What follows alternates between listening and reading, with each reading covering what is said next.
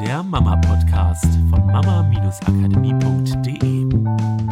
So, hallo ihr Lieben, hier ist Miriam Und hier ist Katrin. vom Mama Podcast. Und this is für alle von euch, die ältere Kinder haben. Wir dachten, wir machen heute mal einen für ältere Kinder. Aufhänger war, wir haben Mails rausgeschickt jetzt an unsere Newsletter-Abonnenten. Unter anderem, was haben wir denn da geschrieben? Ach, wir hatten eine Referenz gekriegt und da stand drin, hätte ich das man alles vor acht Jahren oder wie war das? Hm, Ja, ich glaube, ich glaube, vor acht, Jahren gewusst und so. Und dann hatten, glaube ich, manche so ein bisschen das Gefühl, oh Gott, jetzt ist der Zug abgefahren und mein Kind ist schon älter und kann ich jetzt überhaupt noch was machen? Und hätte ich, hätte ich man das aus dem Podcast und hätte ich man den Kurs vorher und hätte ich man und hätte ich man. Und wir haben ja eine beruhigende Nachricht für euch. Wir haben uns zwar darauf spezialisiert vorerst, es werden auch noch andere Produkte sicherlich in den nächsten Jahren folgen, auf Eltern mit Kindern von 0 bis 6 Jahren, weil das wirklich eine wichtige Prägephase ist. Eine Prägephase, in der ihr euch Familienleben schon so viel leichter machen könnt. Und darauf haben wir unseren Kurs ausgelegt und ein Großteil im Podcast, nicht alles, weil ihr könnt alles auch aus dem Kurs oder im Podcast auch für eure älteren Kinder anwenden. Denn, und jetzt kommt's, ein Gehirn lernt ein Leben lang und der Zug ist niemals abgefahren. Also einer unserer Trainer hat mal gesagt, das, was die Kinder in den ersten sechs Jahren lernen, prägt sie bis zum 30., 40. Lebensjahr, meint damit, dass die meisten mit 30 oder 40 oder so zu Seminaren gehen, um ganz viele Glaubenssätze aufzulösen und sich neu auszurichten und ihr Leben nochmal in, den, in die Hand zu nehmen. Was aber auch zeigt, dass natürlich die Veränderung möglich ist. Ja. Und genau, die 30 bis 40 Jahre entstehen halt auch daraus, weil das oft ein Punkt ist, wo Leute im Erwachsenenleben anfangen, ihr Leben zu hinterfragen. Und nicht deswegen, weil, wenn die ersten sechs Jahre verpasst sind, hast du ja erstmal 40 Jahre keine Chance mehr, was zu machen. Und dann kommt hoffentlich die Midlife-Crisis, die dann wieder alles verändert. Das ist nicht der Punkt. Genau. Es ist nur so, dass wenn jetzt irgendwelche doofen Strukturen entstanden sind in den ersten sechs Jahren, was durchaus passiert, weil perfekt, es geht um, uns nicht um Perfektionismus und ich glaube, man kann auch nie alles perfekt machen. Es, ja, die Frage ist, ob das auch überhaupt spaßig wäre. Also dann würden ja diese ganzen Eigenheiten der Persönlichkeiten auch irgendwie nicht mehr da sein, ne? weil viele Stärken ja auch dadurch entstehen, weil sie vielleicht in anderen Kontexten Schwächen sind und sie müssen nur richtig angewandt werden. Und wenn wir versuchen, das irgendwie gleichzuschalten, dann wird's ja irgendwie auch nicht mehr spannend. Nee, langweilig. Ja. Genau, ich, ich wollte nur sagen, wenn dann irgendwas entstanden ist, dann kann man das natürlich verändern. Auch unter anderem, wo wir ja Wert drauf legen, durch Veränderung des eigenen Verhaltens und nicht das Verhalten des Kindes. Und durch die natürlichen Lernprozesse, die ein Kind mit auf die Welt bringt. Und da ist für uns immer der Ansatzpunkt. Und das ist völlig egal, ob die Kinder im Alter von 0 bis 6 Jahren sind oder älter sind. Sagen wir mal, das Prinzip ist das gleiche. Manchmal ist die Herangehensweise ein klein bisschen anders. Und man braucht manchmal wenn, äh, für die Veränderung ein bisschen Geduld. Man kennt das auch von eigenen Verhaltensweisen, Gewohnheiten, die sich eingeschlichen haben, die zu verändern, ist halt ein Prozess, der mal schneller und mal langsamer gehen kann. Und so geht es bei Kindern halt auch. Das sind, ich würde jetzt mal sagen, in den größten Teil der Fälle, aber ich würde sogar sagen, in allen Fällen eine Gewohnheit, etwas, was man sich antrainiert hat, ein Verhalten, was man sich antrainiert hat. Und diese Gewohnheit kann man natürlich verändern.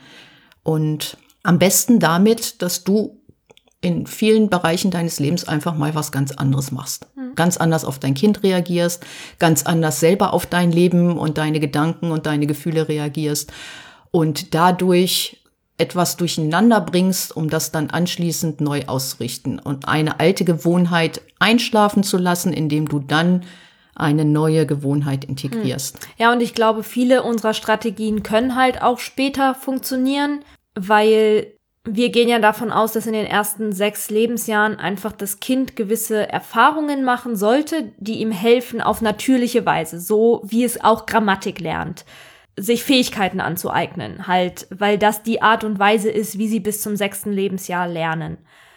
Und unter Umständen, wenn man diese Sachen dann neu in den Alltag integriert, kann es halt sein, dass das Gehirn des Kindes total dankbar dafür ist, weil wenn es die Erfahrung in den ersten sechs Jahren nicht gemacht hat, dann kann es das jetzt halt nachholen. Es ist so wie der, der Schwamm, der dann das unter Umständen aufsaugt und sagt, oh geil, jetzt kann ich das machen. Ja, zum Beispiel, wir reden ja viel über sich selber ausprobieren dürfen. Und ähm, ein Kind, das dann vielleicht sechs, sieben, acht Jahre alt ist und sich lange Zeit nicht selber ausprobieren konnte, weil oftmals immer Vorschläge von außen kamen oder Einschränkungen kamen und auf einmal kriegt es mehr und mehr Freiheit, sich selber auszuprobieren und vielleicht auch mehr Verantwortung zu tragen, ohne jetzt, so, jetzt bist du alt genug, jetzt kriegst du hier Aufgaben und die musst du erledigen und wenn nicht, dann äh, was auch immer dann passiert, sondern einfach in diesem Vertrauen, dass das Kind in der Lage ist, das zu handeln, dann kann es sein, dass das Gehirn total dankbar dafür ist und diesen Raum dankbar annimmt, um sich auszuprobieren. Was allerdings der Unterschied ist, und da darf man, glaube ich, auf sich als Eltern noch mal ein bisschen achten. Ein Achtjähriger hat natürlich einfach durch seine Fähigkeiten und Erfahrungen einen anderen Raum, andere Optionen, in denen er sich ausprobiert, als ein Dreijähriger. Und unter Umständen könnte ich mir vorstellen, dass man da als Eltern dann entweder ein bisschen gucken muss, wie ich das anpassen muss, oder selber lernen muss, noch mehr durchzuatmen und mehr zu vertrauen, weil der Radius vielleicht größer wird. Als Beispiel, mein zweijähriges Kind alleine eine Treppe hochlaufen zu lassen bei uns im Haus und es spielt dann alleine im Zimmer, ist jetzt vielleicht nicht so das Ding, weil ich höre es noch und als Mutter ist es für mich vielleicht relativ easy zu sagen, ah, ich lasse es mal ausprobieren, weil ich bin ja innerhalb von zwei Minuten da. Wenn es jetzt aber darum geht, mein achtjähriges Kind alleine zur Schule fahren zu lassen, und ich bin das nicht gewohnt als Mutter, ja, weil ich das nie gemacht habe, dann ist der Radius ja größer. Und es könnte ja sein, dass das für mich schwieriger ist, dann loszulassen, weil ich mir denke, oh Gott, was ist, wenn da was passiert? Dann bin ich ja, dann brauche ich ja so und so lange, bis ich da bin. Ich darf dann, gerade wenn ich das die ersten acht Jahre als Elternteil geübt habe, sehr auf mein Kind aufzupassen jetzt. Bei als diesem Gewohnheit. Beispiel als Gewohnheit kann es sein, dass es für mich als Mutter ein größerer Schritt ist, loszulassen bei einem Achtjährigen als bei einem Zweijährigen, weil der Radius des Achtjährigen schon größer ist. Ja, und ich glaube, was man auf dem Schirm haben muss, ist, dass jeder ist an einem Standpunkt. Hm von dem er aus sich weiterentwickelt. Der Achtjährige kann durchaus einen Stand von einem anderen Kind, was fünf mhm. Jahre alt ist, haben. Also da nicht vom Alter auf das Kind mhm. schließen und auch nicht vom Alter des Kindes auf sich selber schließen, sondern guckt einfach, wo ihr steht. Welche Erfahrungen habt ihr schon gemacht? Welche Gewohnheiten habt ihr euch angeeignet? Und wo ist dieser Punkt, von dem ihr aus losgeht und in welche Richtung soll es gehen in, in kleinen Schritten, mhm.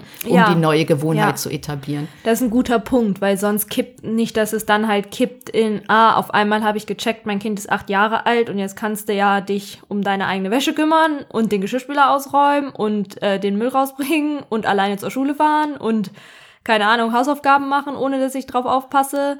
Genau, und ich und habe, es ist von jetzt auf gleich irgendwie alles weg, was vorher da war. So. Und ich habe, glaube ich, ein ganz gutes Beispiel. Wir haben mal einen Podcast aufgenommen, da ging es um Verkehrserziehung, fängt mhm. im Kleinkindalter an.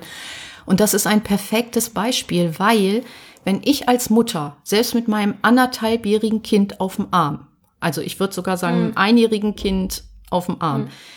immer über Inseln über die Straße gehe, immer gerade über die Straße gehe, immer gucke, ob ein Auto kommt, nie einfach vor einem Auto noch über die Straße laufe, dann kopiert das Kind in den ersten sechs Jahren diese Verhaltensweise mit hoher Wahrscheinlichkeit und wird sich eher so verhalten, wenn es alleine zur Schule geht, als wenn ich schräg über die Straße gehe, mal schnell, wenn ein Auto kommt, noch vorher über die Straße flitze. Dann fange ich nämlich an, wenn das Kind in einem Alter ist, wo es alleine zur Schule gehen soll, dass ich eine neue Gewohnheit bei dem Kind schaffen mhm. muss.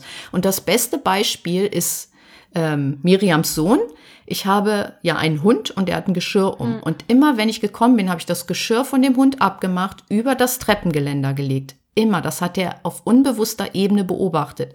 Nur einmal nicht. Da bin ich hochgegangen mit meinem Hund, habe oben im Kinderzimmer das Geschirr abgemacht und habe mich hinterher gewundert, wo das Geschirr ist. Da hat Miriams Sohn mit anderthalb Jahren ganz alleine das Geschirr genommen, ist die Treppe runter mit dem Geschirr und hat es über über diesen, diesen Pfosten gelegt, wo ich sonst immer drüber gehängt habe, ist wieder hochgekommen Und ich wollte dann losfahren und habe gedacht, wo ist denn das Geschirr? Dann nimmt er mich an die Hand, geht mit mir die Treppe runter und zeigt mir, dass er es dorthin gehängt hat.